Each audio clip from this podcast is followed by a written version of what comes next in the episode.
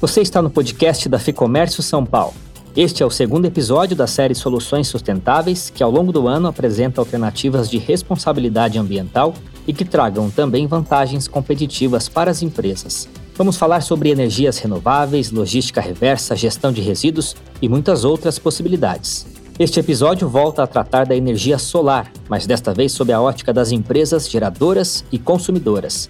Nosso primeiro convidado é o Alexandre Bueno, sócio da Sunmob, uma Enertech que trabalha com a geração de energia solar compartilhada.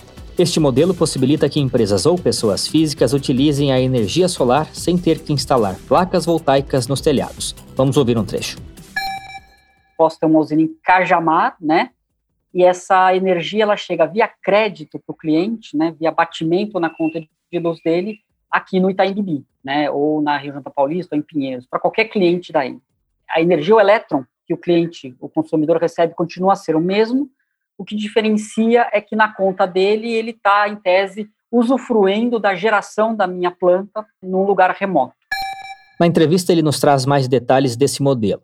Nós ouvimos também o Evandro Weber, que é diretor da Weber House, uma destilaria sediada em Ivoti, no Rio Grande do Sul, e que utilizou o modelo clássico de instalação de painéis para economizar energia e deixar a conta menos salgada no fim do mês gastamos, vamos supor, gastamos 500, 580 mil na época, acho que foi.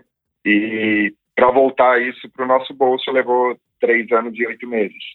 E agora que já se passou esses três anos e oito meses, a gente paga 209 reais, que é a taxa, e o resto do dinheiro fica dentro do caixa da empresa, né? São dois modelos que podem trazer mais competitividade para as empresas, reduzir os custos fixos e ainda gerar créditos, Vamos começar ouvindo o Alexandre Bueno da Sunmob, que nos explica o conceito de Enertech. A Enertech ela surgiu do seguinte problema, do seguinte, da dor, seguinte dor do consumidor de energia do Brasil. Ele simplesmente não tem informação. Se a gente pegar o Thomas Edison é, e, o, e, o, Alexander Graham Bell, se o Graham Bell descesse, ressuscitasse hoje do túmulo e olhasse um smartphone e não entender nada. E o Thomas Edison entender tudo. Então, o setor elétrico inovou e inova muito pouco e é muito pouco focado no consumidor. Então, as Enertechs, elas têm como missão prover cliente de energia é, informações, análises que permitam ele entender melhor o consumo dele, né, de energia, que é uma coisa que a gente não tem hoje, né, tem muito pouco, e tomar boas decisões. Porque hoje o que acontece com energia é que você consome, a distribuidora de energia no final do mês chega, joga a fatura debaixo da sua porta e você que se vire para pagar. Então, a Enertec ela aporta tecnologias para que o consumidor entenda melhor o consumo e faça uma gestão ativa desse consumo. E esse é o papel da Samob. Né? A Samob provém ferramentas que permitam ao consumidor tomar boas decisões com energia e economizar.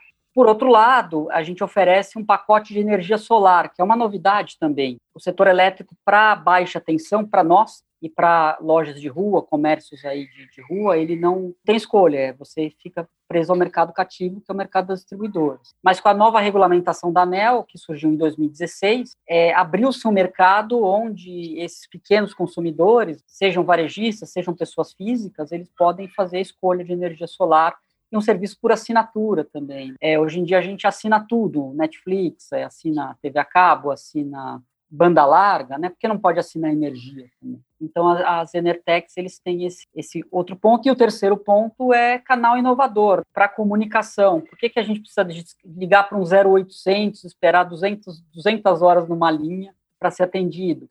A gente tem atendimento por aplicativo, por WhatsApp. Então, tem toda, uma agilidade ali no processo de atendimento que a distribuidora, pela natureza e pela característica dela, ela não provém é, para o cliente. Então, esse é o nosso negócio, esse é o nosso papel, aproximar a energia das pessoas. No final, esse é o espírito. Eu queria detalhar um pouco esses pontos que você comentou. O primeiro deles é a possibilidade de você ter acesso à energia sem a implantação de uma placa solar fotovoltaica tradicional no telhado. Como que uhum. funciona essa alternativa? Acho que a grande maioria dos consumidores ainda não conhece. E como que se dá a contratação desse tipo de, de serviço, Alexandre? Funciona da seguinte forma. Pela regulação da ANEL, né, eu tenho duas usinas funcionando no interior de São Paulo. Essa usina gera energia, essa energia vai para a rede da distribuidor, né, normalmente, e ela gera créditos. E esse crédito ele pode ser abatido de qualquer conta de luz de clientes que estejam na área de concessão da distribuidora. Então, vamos pegar um exemplo aqui da Enel. Eu poderia, eu posso ter uma usina em Cajamar e essa energia ela chega via crédito para o cliente, né, via batimento na conta de luz dele aqui no Itaim Bibi, ou na Rio Santa Paulista, ou em Pinheiros, para qualquer cliente da Enel. Então, é uma transação virtual. Inclusive, o nome técnico do, do, do desse modelo chama-se Virtual Net Metering, né? Net Metering virtual. Então, a energia, o elétron que o, que o cliente, o consumidor recebe, continua a ser o mesmo. O que diferencia é que na conta dele, ele está, em tese, usufruindo da geração da minha planta num lugar remoto. Tá? Isso está estabelecido pela ANEL, né?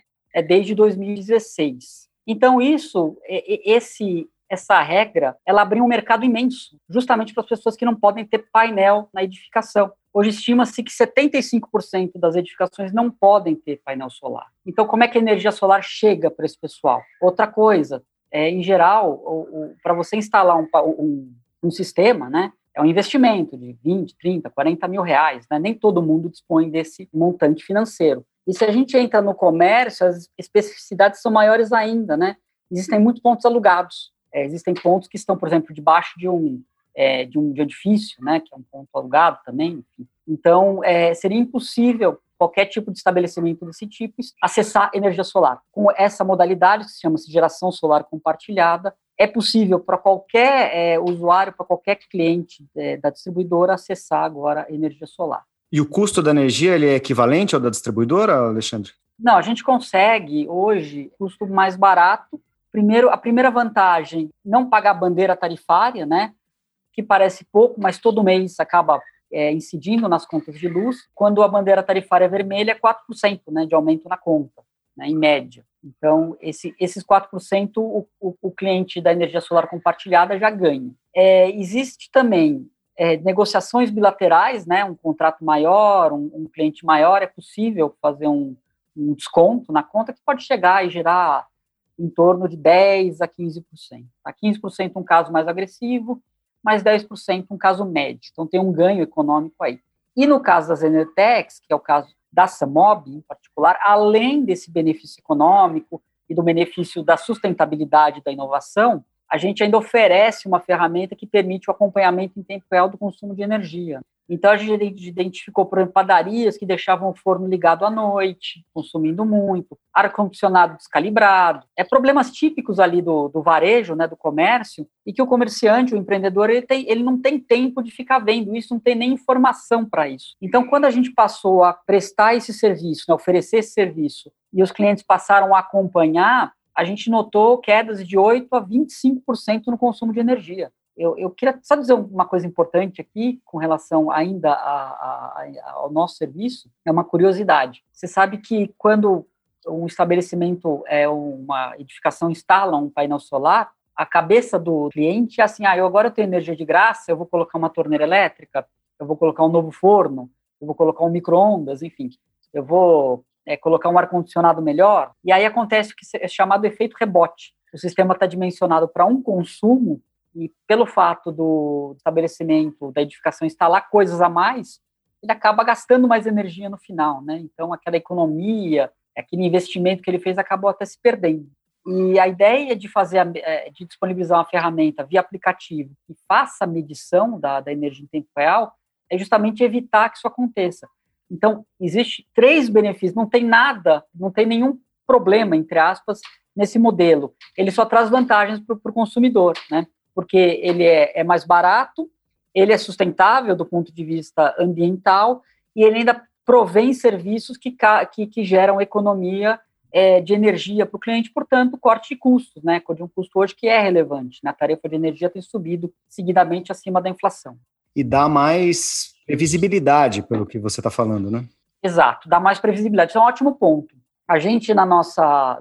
A gente, quando iniciou a operação da Samob, há três anos, é, não pensava nesse atributo. Mas como a conta de luz oscila muito, tem oscilado muito para cima, por exemplo, a inflação ano passado foi 3% e a conta de luz é, de algumas concessionárias subiu 10%, é, no ano de pandemia. Quer dizer, não faz sentido. No ano que a economia desacelera, a tarefa de energia sobe.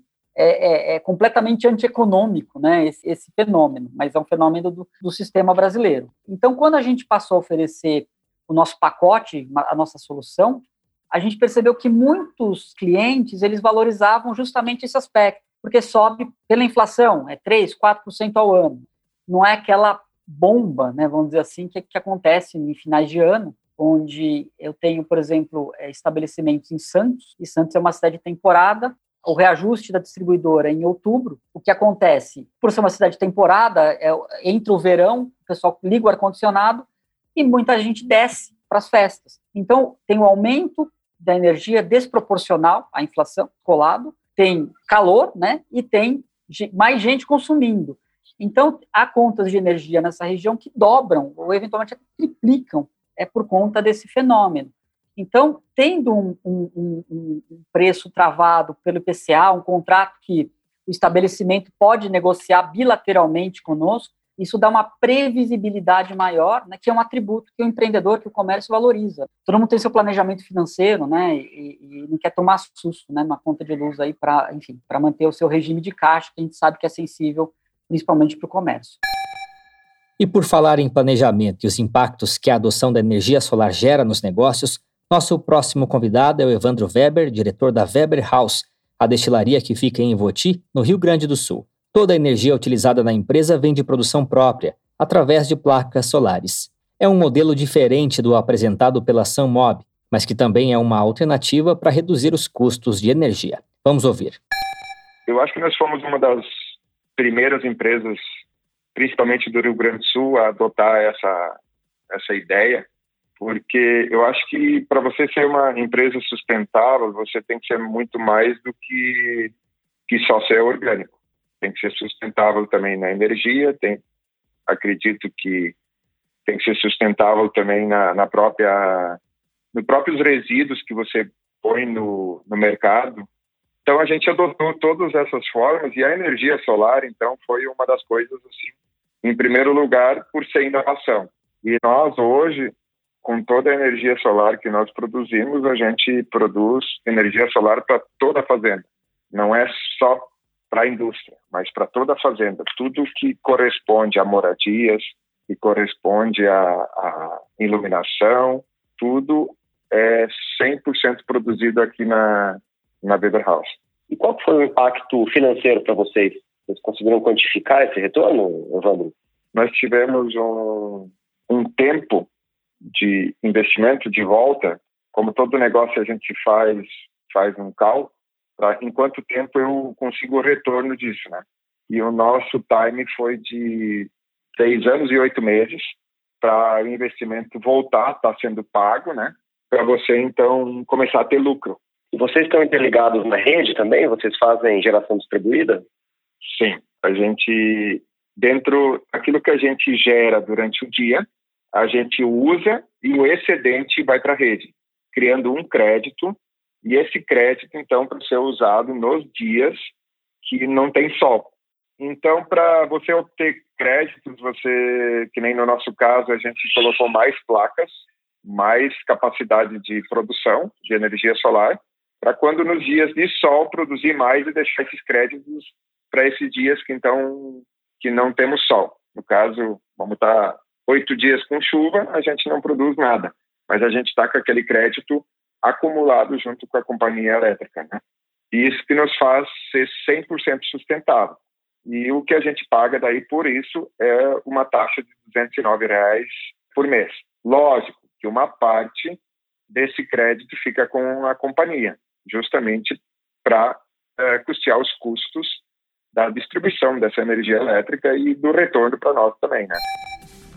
Nós ouvimos aqui o Alexandre Bueno, sócio da Mob, e o Evandro Weber, diretor da Weber House, apresentando dois modelos diferentes de utilização da energia solar. Lembrando que se você é empresário e está aberto a novas soluções, eu te convido a acessar o lab.fecomércio.com.br. É o espaço onde os associados da Fecomércio encontram direcionamento estratégico no campo da sustentabilidade, além de orientações trabalhistas, índices, pautas legislativas e tudo mais que interessa para você e para sua empresa. O link está aqui na descrição. Eu sou Guilherme Baroli. As entrevistas deste episódio são de Fernando Saco e a edição do estúdio Johnny Days. Obrigado pela sua companhia e até a próxima.